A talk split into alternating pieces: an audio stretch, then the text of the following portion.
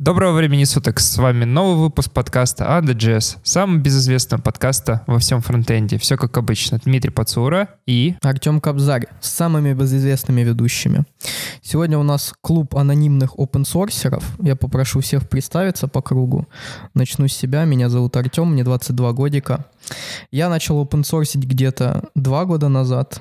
Все, к сожалению, началось с маленькой библиотечки для телеграм-бота на Хаскеле. И потом пошло-поехало.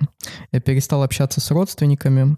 Брат меня находил в ближайших коворкингах, где я с друзьями обсуждал open source. Я не мог ни дня прожить без нахождения ищу и написания кода в какую-то open source библиотеку. Дим, закидывай. Дима. Э, Дима. Да. Э, Да, добрый вечер, меня зовут Дмитрий, я тоже чуть-чуть по open source, меня зовут Дмитрий Коваленко, да. Все началось, собственно говоря, где-то, наверное, два с половиной года назад, когда моему проекту нужны были дейтпикеры, а дейтпикеров нормальных не было нигде, особенно в материал дизайн стиле. Собственно, с того момента прошло два с половиной года. Я сейчас э, занимаюсь full-time open source, но э, последние три месяца прошлого года я пролежал в больнице практически все время, ходил по больницам из-за того, что вот, ну, довела меня жизнь, как говорится, open source. Но, если что, я занимаюсь материал UI сейчас full-time, пишу новую версию пикеров. До этого работал в компании Cypress, писал, вот, собственно, всякие тест, тест-раннеры, тест-экзекьюторы, ну, как-то так. Ваша очередь, Дмитрий. Привет, меня зовут Дмитрий Пацура. Я начал open Я вот не знаю, какой это год, может, 12 даже. Но вот я нашел комит на GitHub, который прям open source проект влитой был. От 6 октября 2013 года в Zephyr Вот так вот. О, ничего себе. Но с тех, с тех пор я не знаю где. Да везде. Там по open source, тут по open source скидываю. Свои библиотеки писал и все остальное. В принципе, нормальная жизнь open source, когда ты вроде бы уже отказываешься, но все равно. А, у меня еще была забавная история. Когда-то я каждый день коммитил на протяжении, не помню, у меня стрик был 800 дней. То есть это два года. Каждый день что-то делал либо в свой проект, либо где-то что-то находил, коммитил. Вот так вот вам. А там никаких нет всяких плюшек от гитхаба, что вот вы там... Не-не, нет, они это убрали. У них вот раньше в contributions graph э, было прям написано э, ваш стрик, и он считался. Но я так понимаю, все вычислительные мощности у гитхаба кончились, чтобы считать целый каунтер. И они такие, надо выпиливать, и они выпилили это. Ну, Руби, а ты чего хотел? Ты думал. На самом деле просто сейчас появился Dependabot, и набивать э, комиты стало просто... Ты можешь просто заходить и мержить эти э, обновления пакетиков. У тебя плюс комит, плюс комит в статистику. Там 6 Кстати, тысяч да, комитов. очень бесит, очень бесит. Я его начал просто блочить по кулдауну. Ну, кстати, вопрос. А если в вашем проекте идет fast-forward не merge, даже не fast-forward merge, а когда абсолютно все ветки отребейзены, merge commit будет? По-моему, его не будет. То есть он не будет показываться. И поэтому тебе в статистику не будет идти. Внутри комита будет написано мерч, что ты дво- дв- два бранча условно слил, то есть подмерджил, но в статистику тебе не пойдет, так что в пользу ребейза. Если ты сквошишь, то там будет все равно GitHub считает, что ты типа комит, он типа сделан таким-то чуваком, а authored by каким-то другим чуваком. То есть идет статистику сразу двум, но идет, соответственно, один комит всем. А от ребейжный, я не знаю, я не ребейжу. Я сквошу все. Все, что можно засквошить. Давайте поговорим про сквош, потому что у меня как-то один раз э, я пытался ну, ну, попробую рассказать историю с самого начала. Э, ну, в команде всегда есть разные разработчики. Есть разработчики аккуратные, а есть, которые херачат э, коммиты TMP, TMP, TMP, TMP, форсят свои ветки, что только не делают. И когда ты открываешь их историю, что ты видишь? Ты видишь просто грязь. И как бы ты человеку объясняешь, знаешь, у тебя тут 15 коммитов, из которых TMP-1, TMP-2, TMP-3, вообще все возможные виды TMP. Мне кажется, лучше бы сосквошить и придать нормальное описание, потому что, ну, я не знаю, вы меня поддержите, наверное, то, что зачастую заходишь, открываешь annotate в IDE или используешь git blame, ты смотришь, что происходит вообще в проекте. Но ты столкнулся с багом и хочешь узнать, кто же тут э, что-то фичу запилил с багом. Открываешь, а там если написано TMP1, но это просто грязь. Да, это, это ужасно. На самом деле, собственно, даже не в этом проблема сквоша, на мой взгляд. А, точнее, проблема именно мерж комитов и ребейзов, э, ну, то есть я имею в виду, что типа у нас в истории все комиты, которые ты сделал, остаются в истории основного девелопа. Просто бывают даже комиты, которые, ну, как бы, с точки зрения одного pull реквеста они имеют смысл, ну, например, ты типа remove, там, remove function какой-то, да, вот ты э, удалил какую-то функцию, ты написал комит, я удалил какую-то функцию. И, в принципе, с точки зрения history конкретного pull реквеста это имеет значение. Но когда ты заходишь, э, в, ну, просто ты видишь код, и видишь, что функция была удалена, ты заходишь э, в git blame, и ты видишь, типа, удалена функция. Ну, спасибо. Я и так знаю, что этой функции больше нету. А, в этом плане именно вот pull request, и когда ты а, вмерживаешь, и у тебя комит подсвечивается как именно pull request, который относится к какой-то конкретной фиче, какому-то конкретному тикету, issues и так далее, он гораздо более информативен. Ты заходишь сразу в issues, и ты понимаешь, типа, в каком контексте было сделано изменение. Артем, а ты что думаешь по поводу я, всег, я всегда ребейжу, я не знаю. Не-не-не, мы к ребейзу еще придем. Тут вопрос а. к тому, что что если у тебя 10 комитов, ты пилишь задачу, у тебя есть... Ну, вот давай два человека. Первый человек, который нормально назвал, вот открывает pull request, и внутри него 10 комитов нормально назвал. А другой угу. человек, который вот какую-то грязь сделал. Не знаю, наверное, ну, с, с этой точки зрения, наверное, действительно лучше сделать. Ну, короче, оно ну, действительно ситуативно, просто у меня, наверное, не было такого опыта, что, ну, первое, кто-то прям грязь какую-то писал, там, я не знаю, commit fix, fix something, Такого я не видел, по крайней мере. А, а второе, ну, блин, в тех, по большей части в тех проектах, в которых я участвовал, open source, там было три контрибьютора максимум, которые знали свое дело, и, ну, и у нас была определенная договоренность как мы и чего пишем. Поэтому ну, я с такой ситуацией не сталкивался, какое-то экспертное мнение в этой, при такой ситуации выдать не могу. Ну, даже не только про open source, тут вообще про работу, потому что тут бывают люди, которые похабно, я не знаю, как это по-другому это назвать, какую прилагательно подобрать, начинают на работе такую вот грязь делать, которую ты, ну, просто невозможно читать. Ну, зачем писать какую-то чушь? И кто-то тут упомянул по поводу ребейзов. Хочу сказать, э, обязательно ребейзите все свои ветки. Для чего это нужно? Потому что у нас э, есть там несколько по-моему, типов э, мерджа, типа fast forwarding мердж, еще есть какой-то, который с конфликтами. И как раз, когда вы ребейзите, ваши комиты перестраиваются в том порядке, в, в котором вы хотите их вливать. А если вы не сделаете ребейз, то они будут в конце, в конечной ветке в том порядке хронологического времени. Из-за этого ваши комиты могут быть разбросаны по, по ветке, грубо говоря. И вот это мало кто знает, вот эту особенность самую пакостную, то, что у вас история, по сути, а внутрь истории попадают те комиты, которые там раньше не участвовали. У меня все. Ну да, обычно эта штука находится где-то в закормах настроек э, мержа, там в, в битбакетах всяких и гитлабах, то есть заходишь в настроечки самого гитлаба и выбираешь типа стратегию мержа, типа fast forward, ну да, и остальные, которые есть. Или там rebase and forward, вот как бы не было смешно, я вот на, на работе эту штуку, когда пропихивал, блин, как же тяжело оказалось людям объяснить. Оказывается, многие, множество людей используют гид с помощью UI внутри там интерфейса ID или какого-то другого интерфейса, и они даже не понимают, что происходит. Вот, то есть человек нажимает Command K, там, допустим, нажимает Pull и что-то там. И он даже не понимает, где ему выбрать. Это такой ужас оказался. Вот вы мы профессиональные программисты. Ну, на самом деле, с точки зрения именно если вот э, именно делать комит, например, простой ты делаешь комит, то гораздо удобнее вот именно в VS Code, например, нажать там Command-Shift-G, просто написать commit message, нажать Command-Enter и вернуться типа в свой, э, ну, то, что ты делаешь. Это просто быстрее. Но я согласен, конечно, что это беда, если реально разработчик не понимает, что там происходит внутри. Ну, первое время, особенно когда там каких-то джунов обучают, обязательно нужно заставлять их руками писать комит-месседжи, ну, именно все команды гита, чтобы, в принципе, понимать, что происходит. Это, это абсолютно правильно. Ладненько, давайте перейдем постепенно к open source.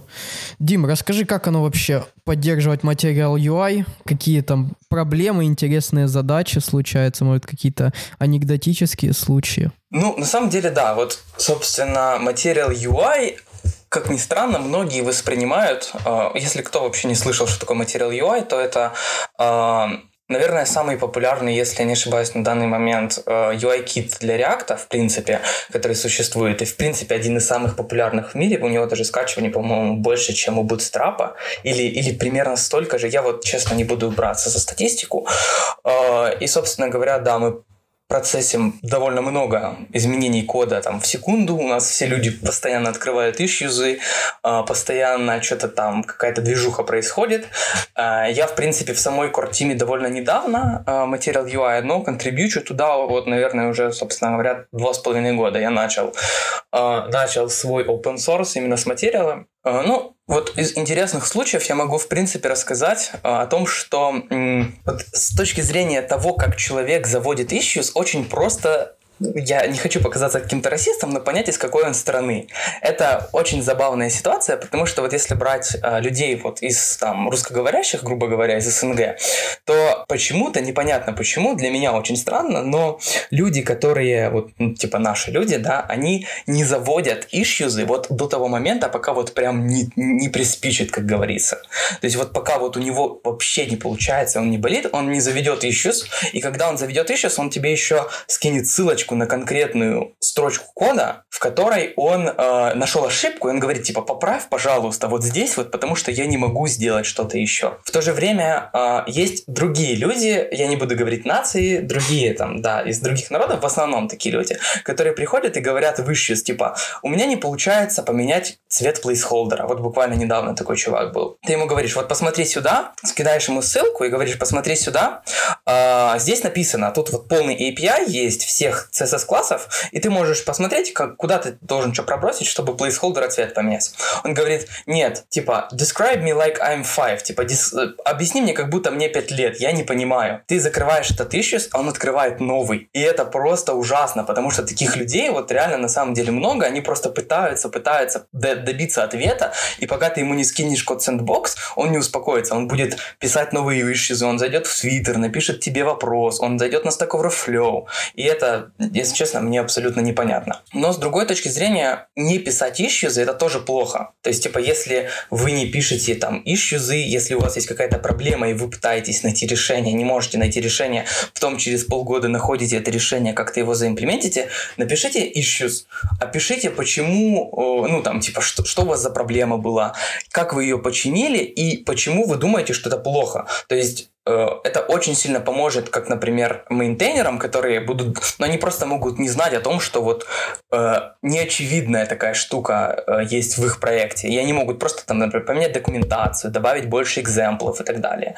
Ну, вот как-то так, в принципе. Ну, у нас, я еще добавлю, есть какая-то вот такая тоже этнокультурная особенность у русскоязычного сообщества, что э, вот, ну, это даже не со стороны ищу, это вот я со стороны контрибьюта зайду, что э, там как-то документацию поправить или тест добавить или поправить. Ну, это нехорошо, это не модно, это ты какой-то не контрибьютор. А вот когда код менять, вот это да, вот это я понимаю. Вот, есть такое. Ну, а с исsues'ами, э, ну, я вот даже по себе могу судить. У меня когда-то была проблема с Node.js, по-моему, с турецким алфавитом. То есть это мы контрибьютили... Э, это я контрибьютил, по-моему, это был Чекидар, Watcher э, для файловых систем. Вот мы третью версию тогда писали, и у нас проблема была, что вот у человека не вочился его файл на турецком написанный.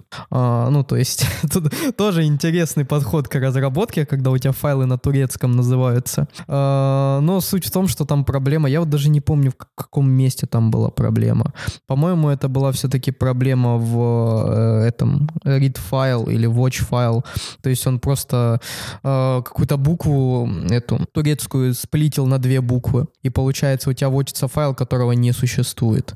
Но суть в том, что ты тоже сидишь, я помню, я сидел дня 4, ну, думал, ну, наверное, проблема у нас. То есть сидишь там, дебажишь постоянно, такой думаешь, ну, наверное, вот здесь проблема, там какой-то костылек такой, как-то инструментируешь код, и только потом понимаешь, ага, проблема в Node.js. Я согласен полностью, то есть как бы просто бежать и открывать issues, типа вот у меня такая проблема, ну, не стоит, потому что вы просто засрете там почту мейнтейнера, и он тупо даже не откроет. Если вы, э, ну, есть, есть такой прекрасный проект, называется TypeScript.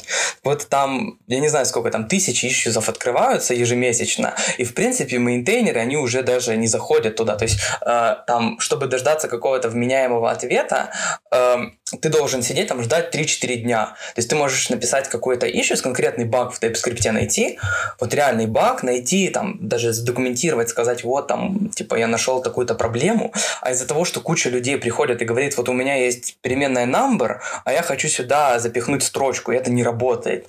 Э, у мейнтейнеров просто не хватает времени на то, чтобы обработать вот этот вот поток э, всякого мусора, который льется постоянно в open source issues, и это очень странно. Я думаю, там проблема больше организации времени и менеджмента, потому что не все программисты любят, блин, будем честны, я не, я не знаю ни одного программиста, который любит бежать, читать issue, а особенно в чем сложнее проект, тем интереснее тебе снипеты кидает. Ты должен этот снипет развернуть, попробовать, еще что-нибудь. Вот возьмем, например, э, React Native. Там чуваки кидают тебе снипет, прикинь, там, допустим, React Navigation. Тебе кидает большой снипет, тебе нужно поднять проект, развернуть его, протыкать, плюс снипет не полностью. Ну, согласитесь, сколько это времени займет? Пару часов может спокойно занять, чтобы добраться до, этого, до того самого бага. Поэтому просто разрабы не любят делать. А такие вот маленькие баги, ну, еще больше заставляют не любить их. Ну да, я согласен. Я в принципе, какое-то время мейнтейнил один из проектов React uh, Native Community, ну, которые когда разобрали всякие внутренние модули React Native на uh, подчасти и выпилили их в отдельные репозитории.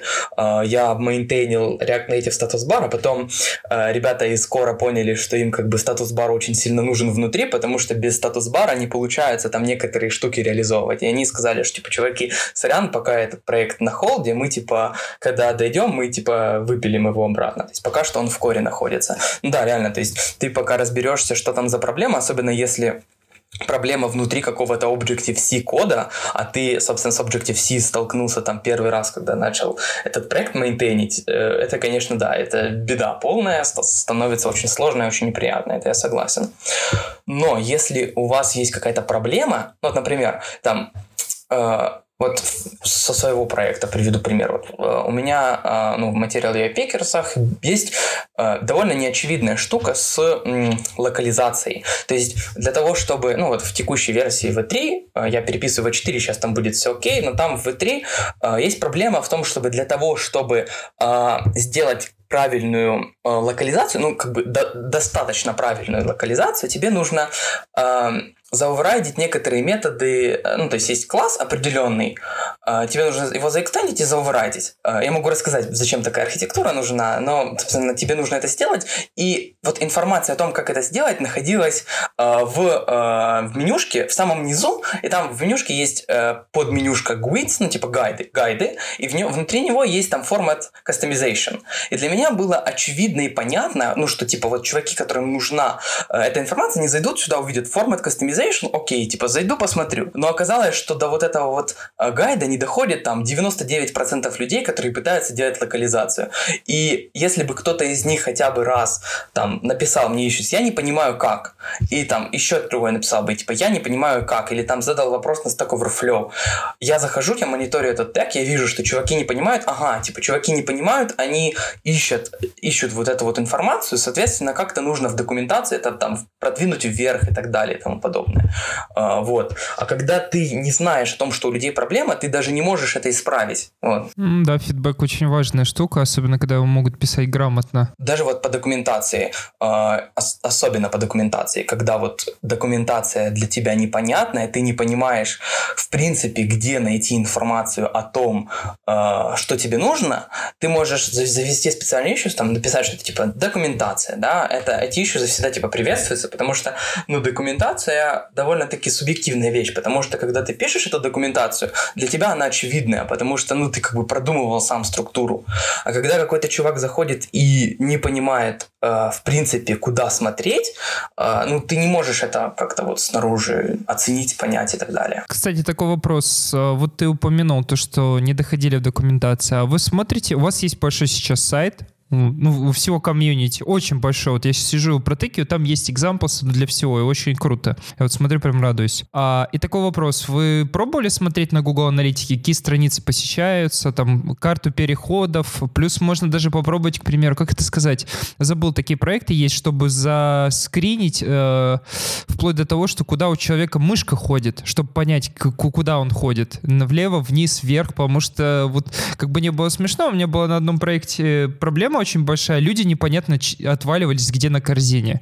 И вот мы взяли один из продуктов и позаписывали случайных людей и смотрели. Это было так забавно смотреть, что человек делает. Причем они не глазами это делают, они прям мышкой делают. То есть пользователи были такие, я не знаю, только начинающие бигинеры, по сути. И смотреть, что они делают, ну это просто до безумия. Оказалось, что паттерны поведения у разных людей абсолютно разные. Да, это я с тобой полностью согласен, это интересно.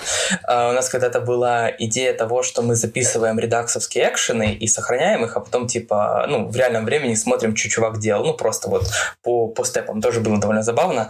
Uh, но, короче, вот возвращаясь к вопросу, uh, у нас есть Google Аналитика, да, у материал, основного materialui.com, там реально очень большие цифры, там, я не помню, по-моему, 150 тысяч уникальных пользователей заходят в месяц на сайт, там где-то около миллиона, в принципе, просмотров, я не помню, ну, короче, как-то так, да. Мы отслеживаем постоянно, но Например, есть большая проблема.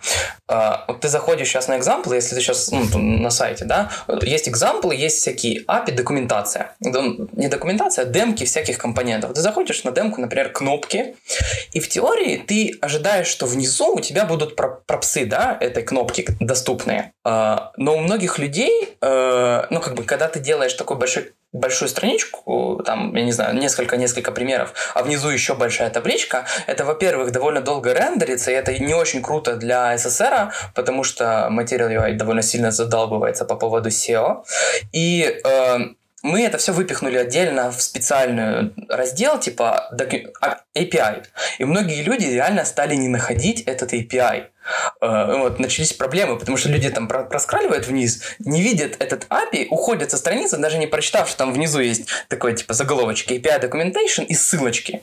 Они этого не, не видят, не, не, не докручивают туда, не, не, не находят и, короче, ищут, пытаются как-то найти этот API. И мы эту штуку обратно вернули, Теперь опять начались проблемы с перформансом, начались проблемы с тем, что люди, которые уже привыкли ходить в API, они говорят, а зачем вы вернули? Типа, было очень удобно, ты типа скидываешь ссылочку. Теперь мы будем делать так, что и там, и там будет эта табличка. Ну, короче, как-то так. У меня такой вопрос, пока мы далеко не убежали.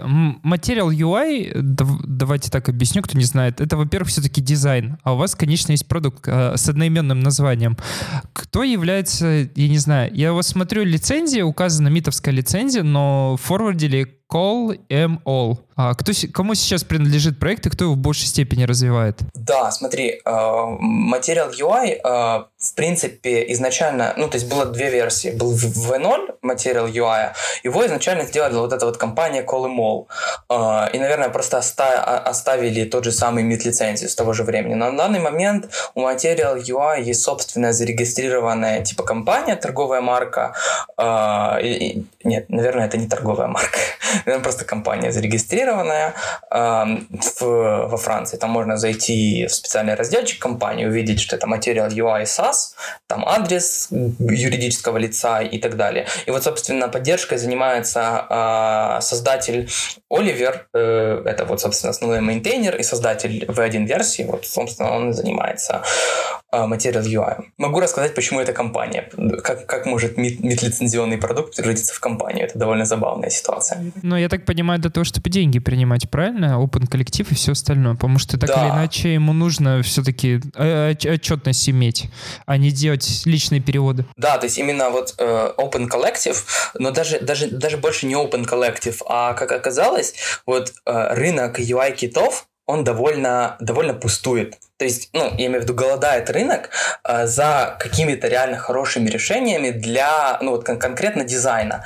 Э, все хотят иметь, типа, дизайн-систему какую-то свою, э, но никто не хочет тратить деньги, иметь целую команду, там, дизайнеров, верстальщиков, ну, не верстальщиков, фронтендеров, которые будут это все постоянно поддерживать, там, делать accessibility и так далее. И многие люди реально готовы платить деньги для того, чтобы, там, э, консалтинговые услуги, то есть не консалтинговый, а саппорт. То есть э, чувак платит деньги, там, какие-то деньги в месяц, а ему делать prime, primary support. То есть есть какая-то обожина, мы все типа кидаем, да, бежим фиксить этот баг, ну, по сути, как, как бы так говорится.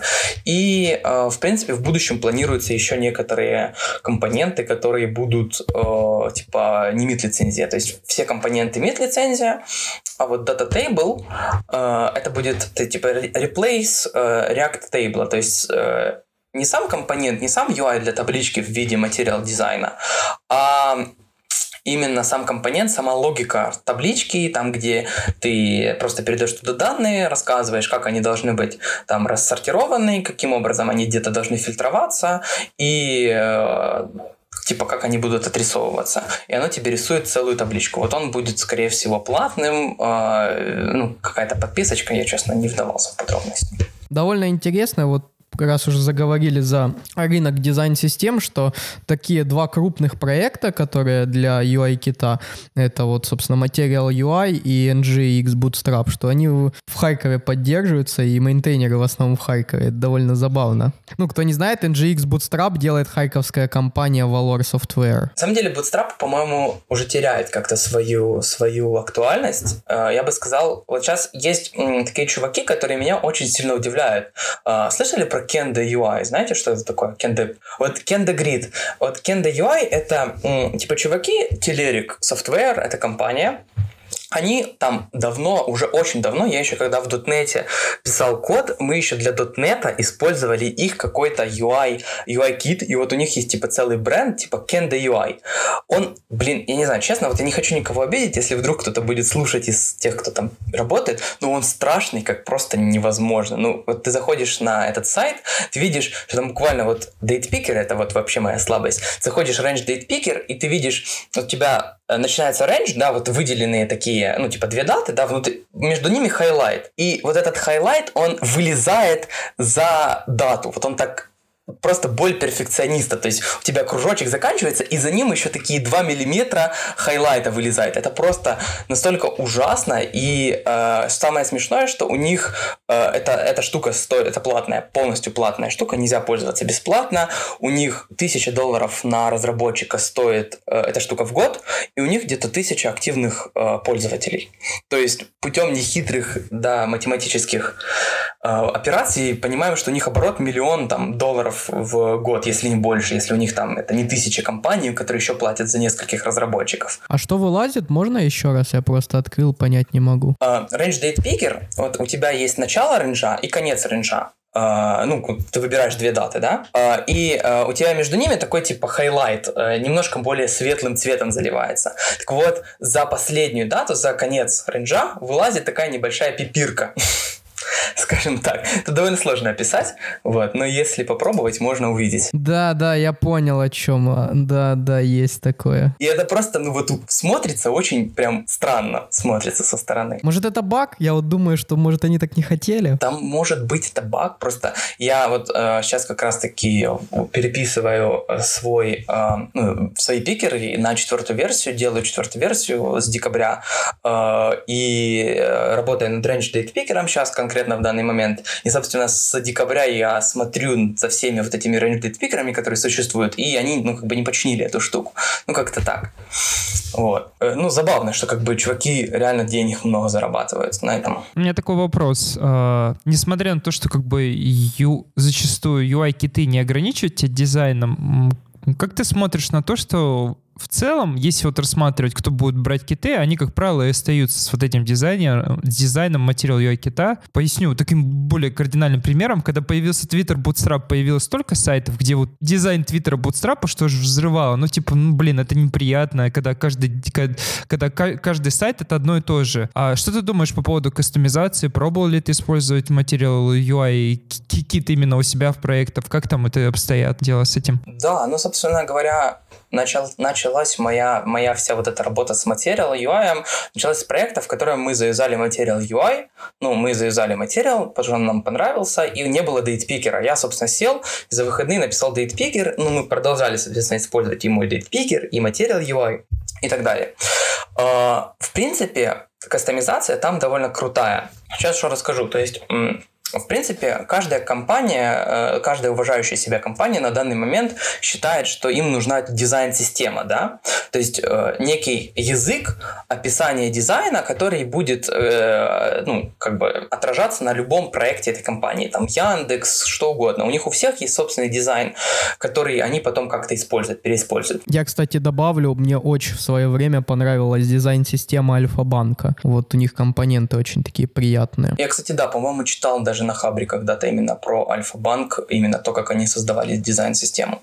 Так вот, идея в том, что э, реально очень раздражает, э, ну, то есть то, что ты не можешь выйти за рамки материал UI, и это, э, эта штука была уже давно за имплементирована, то есть как это работает? Вот есть возможность э, создать, типа, свою собственную дизайн-систему на основе материал UI, то есть, типа, э, есть там глобальная тема, которая используется, некая глобальная тема, и ты можешь эту тему абсолютно как хочешь э, изменять. То есть ты можешь создать, например, э, ну я знаю, просто некоторые компании так делают. Они создают, вот у них есть э, проект, они создают э, новый типа пакетик, типа Yarn Workspace, создают новый пакетик, э, внутри которого они просто реэкспортят материал UI с определенной темой. Э, и эта тема поддерживается, ну ее гораздо проще поддерживать, чем, например, написать свою собственную дизайн-систему. Они просто там overridят какие-то стили, и в итоге на выходе, когда ты импортишь из этого пакета, у тебя получается собственный дизайн, только как бы с документацией материал UI. И это одна из основных фишек, за что, в принципе, платят э, ребята, ну, всякие компании материал UI, чтобы они как бы поддерживали вот эту штуку, потому что им гораздо, типа, выгоднее посадить какого-то одного верстальщика, ну, именно, ну, чувака, который умеет делать CSS, который возьмет, пройдется по всем компонентам, сделает нормальные стили, и потом все их э, проекты будут использовать материал UI, только это будет не, ну, как бы другой дизайн. Я Понятно, да, рассказал, я надеюсь. Да.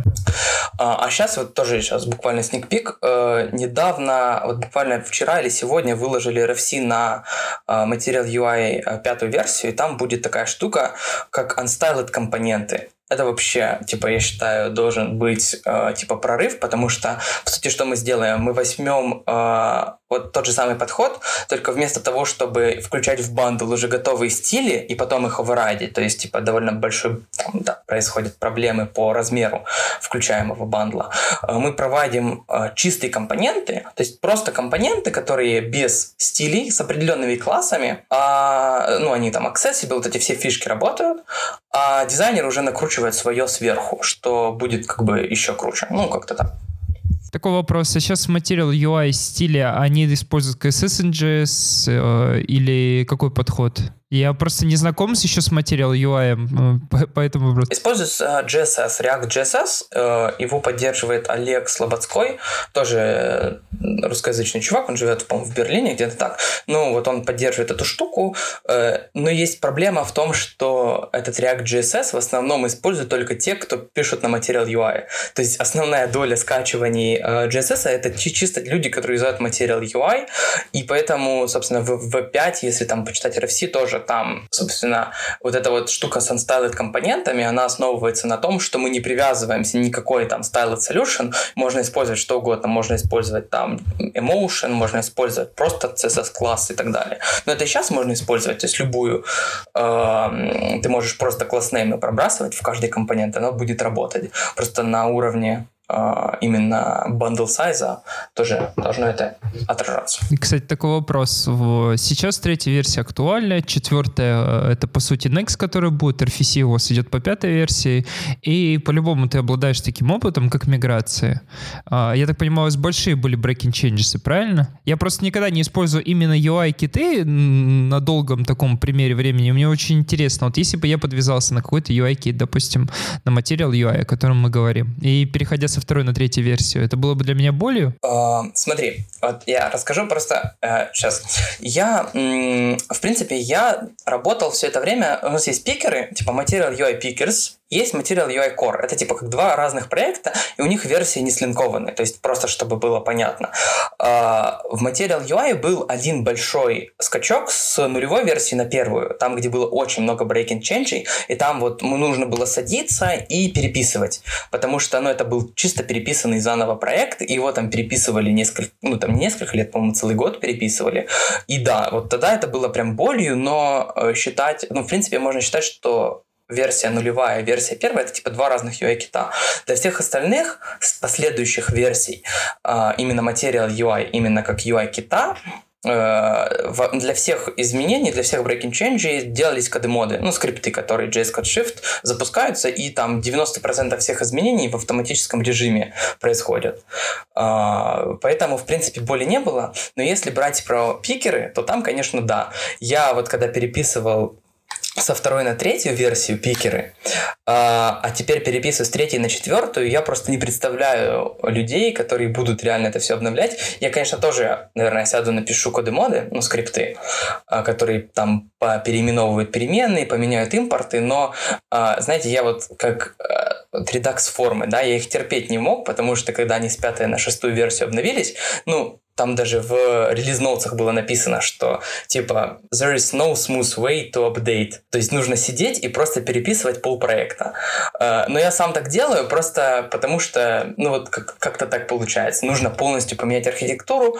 Э, знаете, так в таком в поиске находился все это время. Но вот на данном этапе должно быть уже типа реально, реально хорошо работающая локализация и всего-всего-всего. У меня это так вызвало прям такой триггер в душе. Особенно помню, когда был переход с React Router, не знаю, кто там, там первая, вторая, третья версия, все разные. И самое прикольное было, когда у них третья версия уже вышла, а не было даже документации переходить. Да. Сейчас вот выходит же пятая версия React Router. Ну, там не должно быть, по-моему, сильных... А нет, должны быть. Там тоже будут очень много изменений. Они тоже полностью поменяли э, подход. То есть там они э, выложили один проект Rich Router. Э, и React Router, он будет, по сути, похож, насколько я помню, на Rich Router. А Rich Router роутер, он просто другой, он полностью отличается от э, современного, ну, текущего React роутера. В принципе, экосистема React, она, знаете, постоянно находится в поиске каком-то, в поиске лучшей жизни, лучшего смысла. Там, да, у нас сначала были класс компоненты, потом хуки, надо все переписывать там. Более того, у нас когда-то были объекты просто. То есть React create класс и все, и пошел писать объект. Ну, самое страшное, наверное, про Major Breaking Changes, это у React Native есть React Navigation. Там вообще жесть.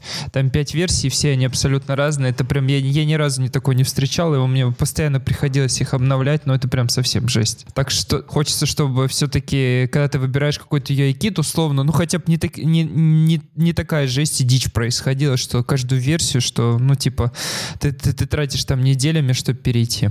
Ну просто смотри с точки зрения именно UI-кита, то есть вот если мы берем, например, кнопочка, да, ну что-то менять в кнопочках очень часто сложно. А если мы берем какой-то компонент типа дейтпикера, в котором у тебя есть там какие-то анимации, у тебя есть, э, ну, чтобы там дейтпикер нормально смотрелся на телефоне, ты должен его нарисовать абсолютно по-другому от того, как он должен там на десктопе восприниматься, потому что на десктопе мы привыкли э, там да каким-то поповерам, ну в основном вот с клавиатуры, с телефона там вот с клавиатуры это не всегда удобно, с телефона люди привыкли, когда ты заходишь, чтобы у тебя красивый интерфейсик нарисовался, и вот с этим всем возникает довольно много вопросов, плюс это все должно быть локализировано на кучу языков, на кучу календарей, да там григорианские, не григорианские календари, это все должно еще как как-то не вылезать за рамки разумного в размерах, и возникает куча вопросов и проблем, которые нужно постоянно как-то решать. Когда ты решаешь проблему одним образом, появляется куча людей, которые говорят, что, блин, нам было хорошо в прошлой версии. Возвращаясь к написанию логики дейтпикера, интересно, какую, э, этот, какую библиотеку сейчас используешь внутри, ну, потому что, ну, понятно, что момент — это как такая уже ярлык, когда ты используешь момент. А, вопрос даже в том, а, используешь ли ты какие-то новые стандарты, потому что, ну, у нас по постоянно меняются, там, вот Daytime будет, ну, пропозал сейчас двигают. Да, смотри, получается, когда я когда начал писать э, Date мы были привязаны. Это было когда? Это было, я не помню, по-моему, два с половиной года назад, да, я начал писать э, первую версию пикеров.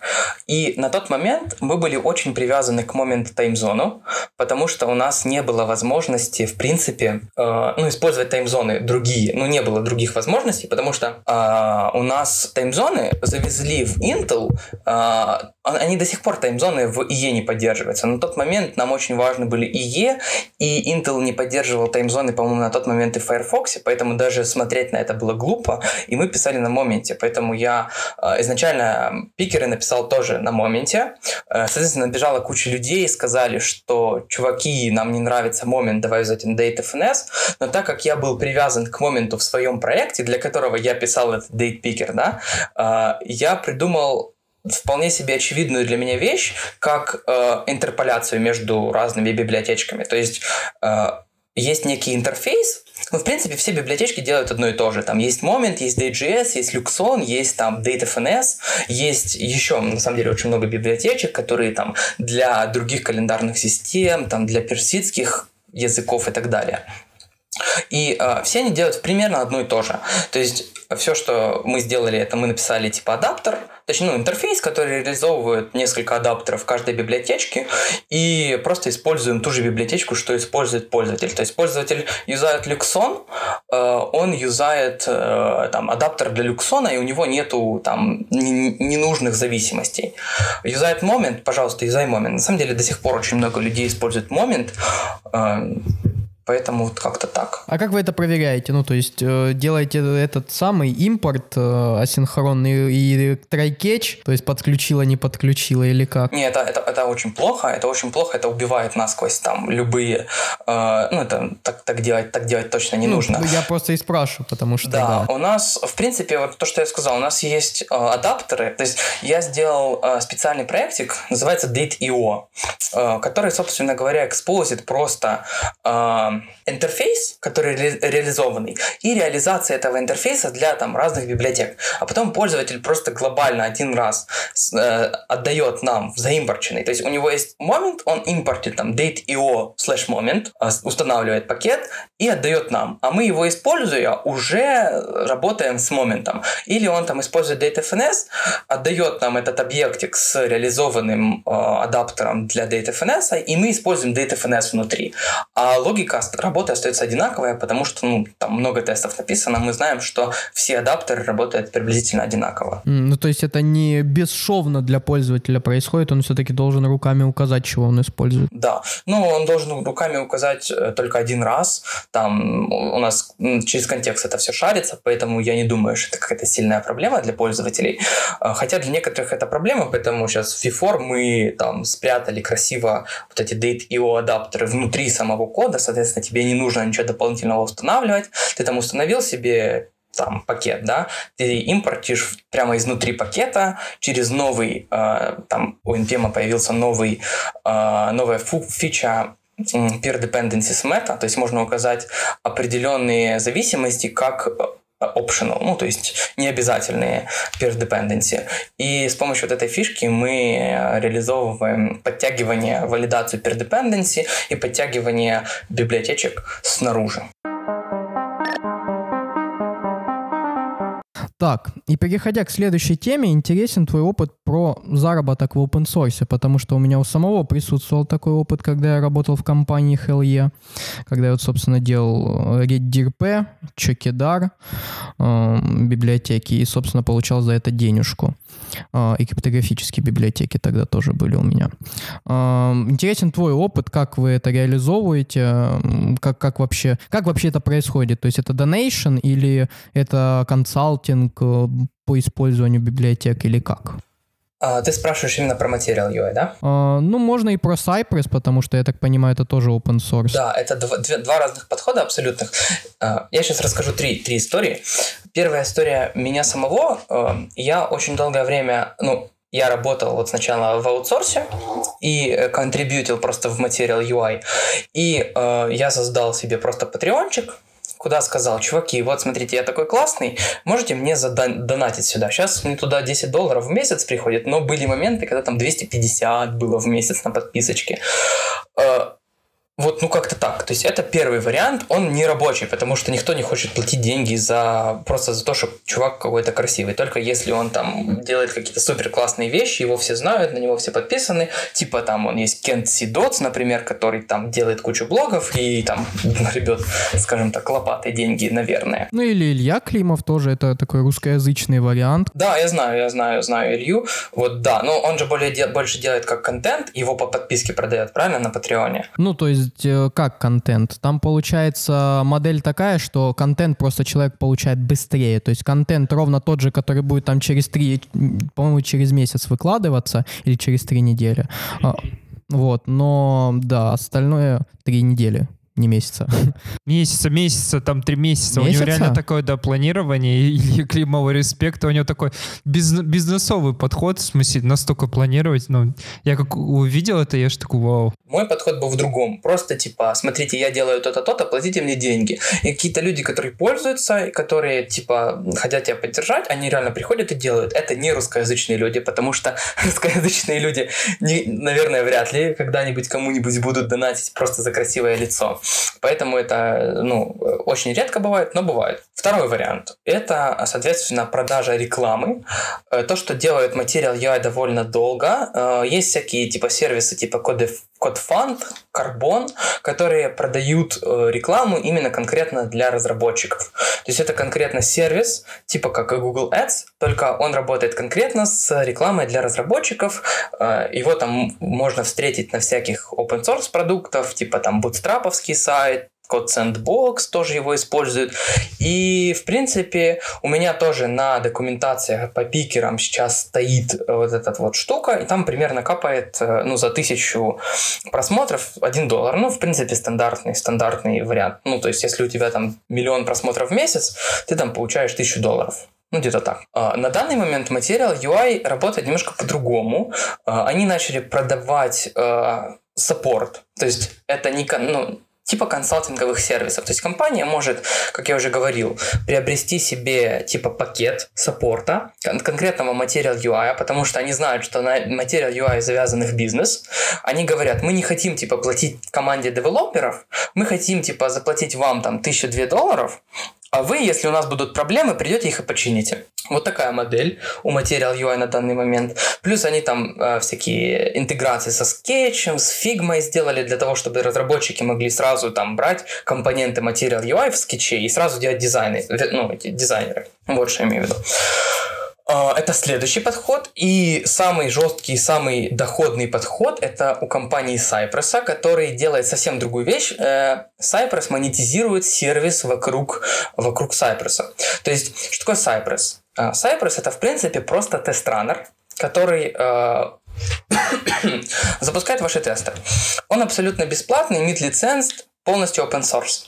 Но э, есть Cypress Dashboard, который предоставляет тебе очень удобные интеграции. Э, во-первых, он предоставляет тебе очень удобную параллелизацию, то есть эм, вместо того, чтобы самостоятельно как-то раскидывать нагрузку между машинами тестов, ты просто говоришь Cypress, я хочу параллелить на 15 машинах, вот мои 15 типа машин, а Cypress сам выбирает, на, на какой машине какой тест запускается, собирает результаты, э, ну, комбайнит это делает красивый report.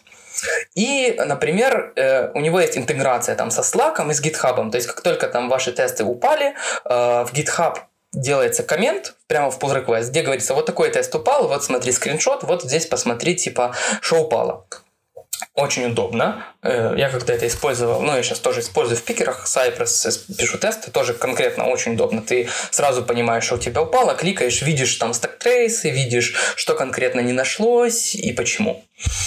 А, и, соответственно, подписку на вот этот дашборд э, они продают в месяц, там какую-то сумму берут, и Cypress на этом заработали, насколько я знаю, уже больше 10 миллионов долларов. А консалтинг есть ли какой-то? Ну, то есть вот ты упоминал, по-моему, в начале выпуска, что есть такая вот схема, что, э, ну, то есть вы там круглосуточную поддержку реализовываете, какую-то там советы по архитектуре и т.д. Ну, это я, я имел в виду типа support.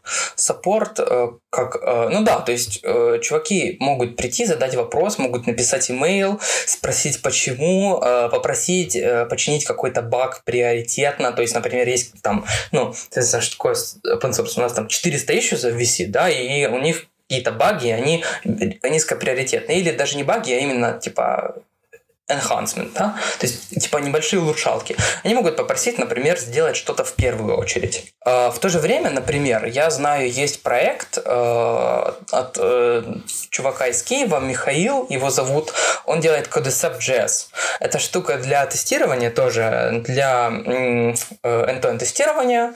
Она тоже open source, довольно прикольно работает, э, и он как раз-таки продает именно консалтинг вокруг своей штуки. То есть какие-то компании э, хотят э, начинают писать тесты, они его типа приглашают, и он типа ведет я так понимаю, насколько я понимаю, он ведет тренинг и говорит, что типа вот, чуваки, смотрите, это мои там а, архи... ну вот у вас типа не очень крутые тесты, почему-то, потому-то, потому-то, вот надо делать так-то, так-то, так-то. И вот он типа на этом зарабатывает, но насколько я знаю, тоже не очень много. Вот. А, еще вот у меня сейчас э, в, в голову влезла мысль, я просто недавно в Твиттере видел, как э, какие-то чуваки сделали новый UI-кит, э, начали его продавать по 300 долларов, ну, абсолютно новый, ну, там, правда, какой-то популярный чувак сделал, и они за три дня заработали 500, заработали 500 тысяч долларов.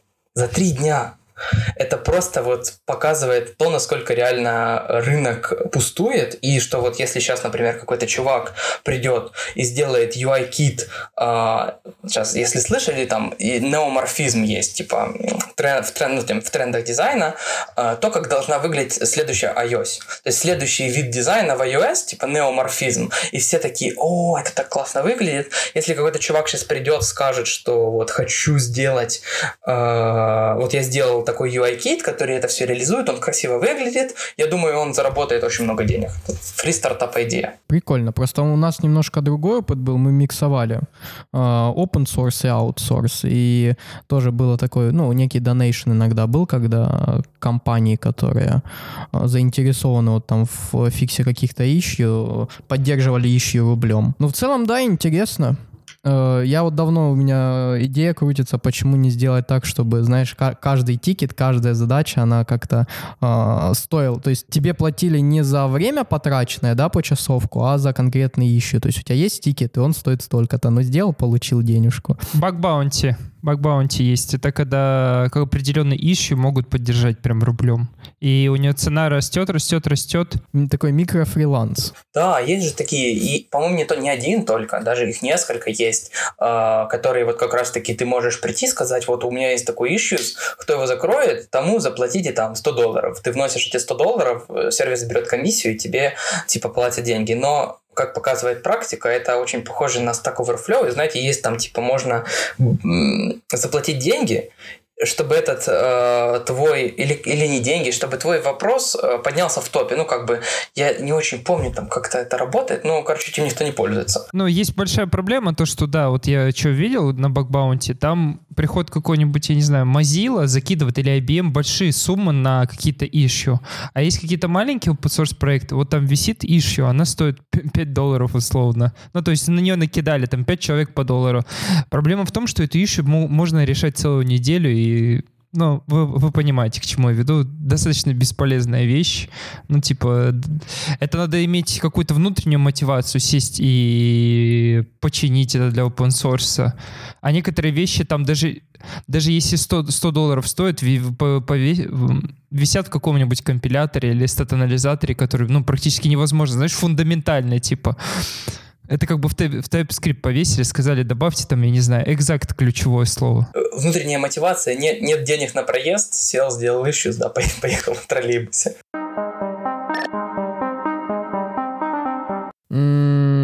Расскажи, чего там интересного в Cypress происходило и происходит. В принципе, э, про Cypress я могу очень много чего рассказать. Э, я э, очень, знаете, с любовью отношусь, в принципе, к проекту Cypress, потому что э, он поменял мое мировоззрение на то, как нужно писать тесты. Потому что в какой-то момент у меня был проектик, э, мы писали много-много тестов, мы писали, да, я каюсь, писали shallow тесты для React. И просто в какой-то момент я понял, что мы занимаемся какой-то туфтой полнейшей. Наши тесты, в принципе, ни к, ни к, ни к чему не годятся, ничего не делают. Э, и они, типа, ну, только мешают рефакторить код, и все. Поэтому я решил попробовать написать Cypress тесты, Uh, ну, это было уже, правда, в следующем проекте, я тогда в аутсорсе работал еще. Uh, и мне так зашло, прям вообще, я просто кайфанул от того, что реально можно uh, написать такие тесты, которые позволяют тебе их запустить и быть уверенным, что твое приложение работает. То есть ты, э, у тебя, ты, ты можешь обновить там мажорную версию того же там Material UI, запустить эти тесты и проверить, что у тебя, ну, как бы, твое приложение реально работает. Оно, конечно, может выглядеть немножко коряво, но оно работает. И вот именно это реально очень классно. В принципе, я тоже очень хорошо отношусь к компании Cypress. Всем рекомендую попробовать написать не джестовые тесты. А для тестирования визуального интерфейса, я не знаю, как, как скриншот тестирования, вы что-то используете в Material UI? Да, да, да, да. Для именно Visual Regression Material UI использует Argos, Argos CI, а я в пикерах использую Persi. Persi. Очень тоже классная штука, которая там сохраняет снапшоты, ну, полностью домовские снапшоты, потом загружает их в разные браузеры и делает скриншоты. То есть тебе не нужно запускать тесты там в Firefox, в Safari и во всех во всех браузерах, чтобы сделать регрессион. Довольно классная вещь. У них 5000 бесплатных снапшотов. В принципе, этого с головой хватает на практически любой коммерческий проект, поэтому, если хотите, пользуйтесь. Очень, очень классно работает. Mm. А, кстати, вот в Cypress внутри там, э, ну, можно разные веб-драйвера, насколько я понимаю, использовать. То есть можно и по Puppeteer использовать, и Selenium WebDriver? Не-не-не-не-не.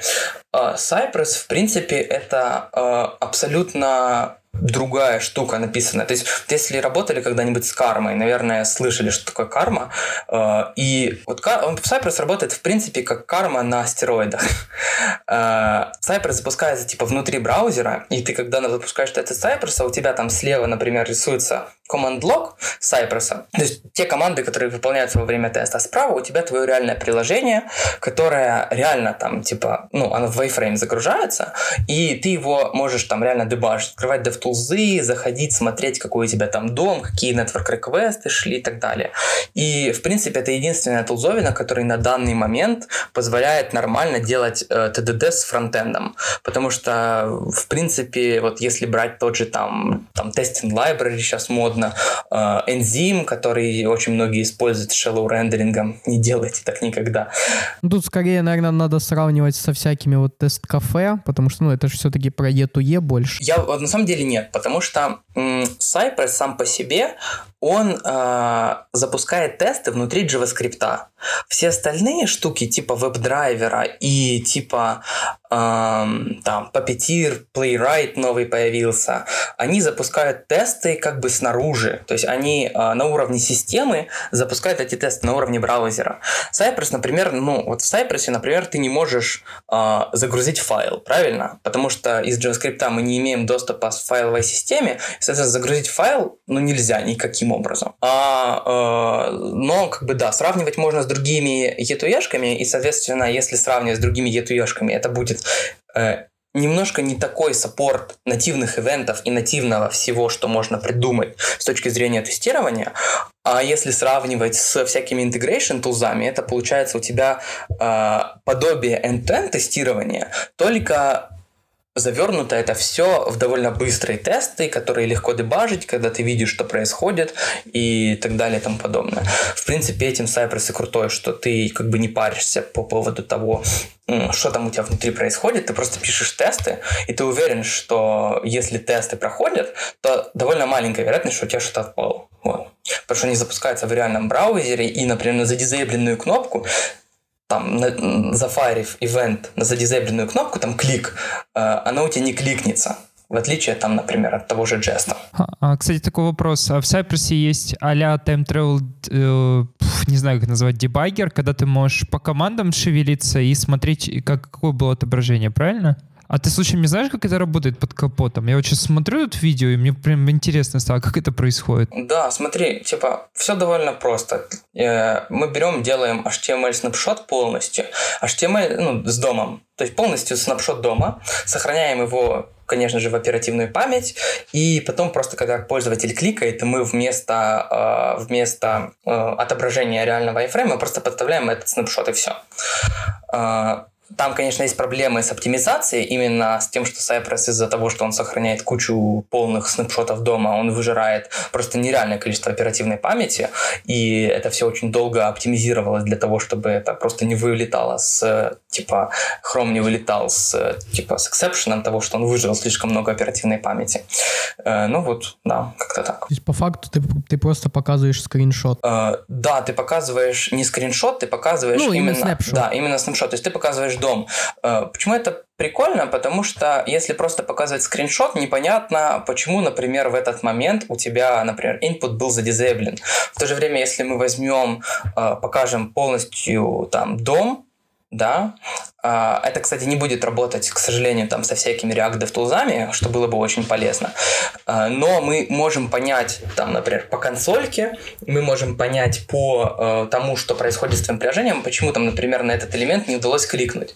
Э, например, на него может не удастся кликнуть, потому что он там был в этот момент под другим элементом, потому что там невидимые оверлей модалочки, например. Да, есть такое, особенно с селениумом такие проблемы возникают, потом тебе приходится логировать и понимать, чего пошло не так. Да, в этом плане именно вот э, в, это, в этом плане Cypress именно классный, потому что, во-первых, он позволяет тебе сразу же дебажить, ты видишь что, что, ну, свое приложение, ты видишь в реальном времени.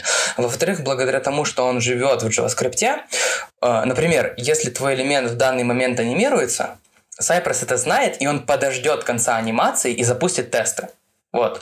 С Selenium, с Selenium так не работает. Если у тебя этот элемент, например, сейчас куда-то едет, то Selenium просто сломается. Тебе нужно подождать, пока эта анимация закончится. То же самое там с веб-драйверами всякими, веб-драйвер IO, тест-кафе и так далее. Mm. А, ну, еще такой вопрос больше. Сколько рынка сейчас занимает Cypress? Ну, то есть э, из популярности, потому что я так понимаю, если E2E, все сейчас бегут на Puppeteer и обвертки какие-то вокруг Puppeteer. Честно, я так не скажу тебе ну, запись, по-моему, 2 миллиона скачиваний в месяц э, на NPM, ну, как-то так. А, ну, на самом деле, э, как бы именно из философии Сайбреса э, он не пытается там отобрать кусочек end-to-end тестов у там, усилениума end-to-end рынка, а э, в принципе как-то пытается, что ли, поменять отношение разработчиков, которые просто пишут тесты для фронтенда, а, к тому, что как бы нету смысла писать, ну, это вот уже мое личное мнение, но нету смысла писать а, тесты, там, юнит-тесты на компоненты. Извините, пожалуйста, если как бы, э, ну, это просто бессмысленное занятие. С точки зрения именно подхода к качеству, именно к проверке качества софта, написать Cypress-тесты это там в тысячу, в тысячу раз полезнее для именно продукта. И Cypress пытается сделать это наиболее комфортным способом, потому что, ну, вот я думаю, что сейчас крайне мало разработчиков пишут тесты с помощью Selenium, ну, крайне мало. То есть очень мало разработчиков, очень, мало компаний, которые пишут именно end-to-end тесты, их пишут именно разработчики. В основном там есть какие-то автоматизаторы, которые сидят и автоматизируют. Я считаю, это крайне неправильный подход. А вот именно разработчики в основном пишут юнит-тесты, ну, в крайнем случае интеграционные тесты, что довольно плохо сказывается на конечном продукте продукте. Ну, кстати, ну, я с этой позицией не согласен. Я считаю, что все-таки пирамида тестирования все еще актуальна. Я вот крайне, крайне с этим не согласен. У меня вот был доклад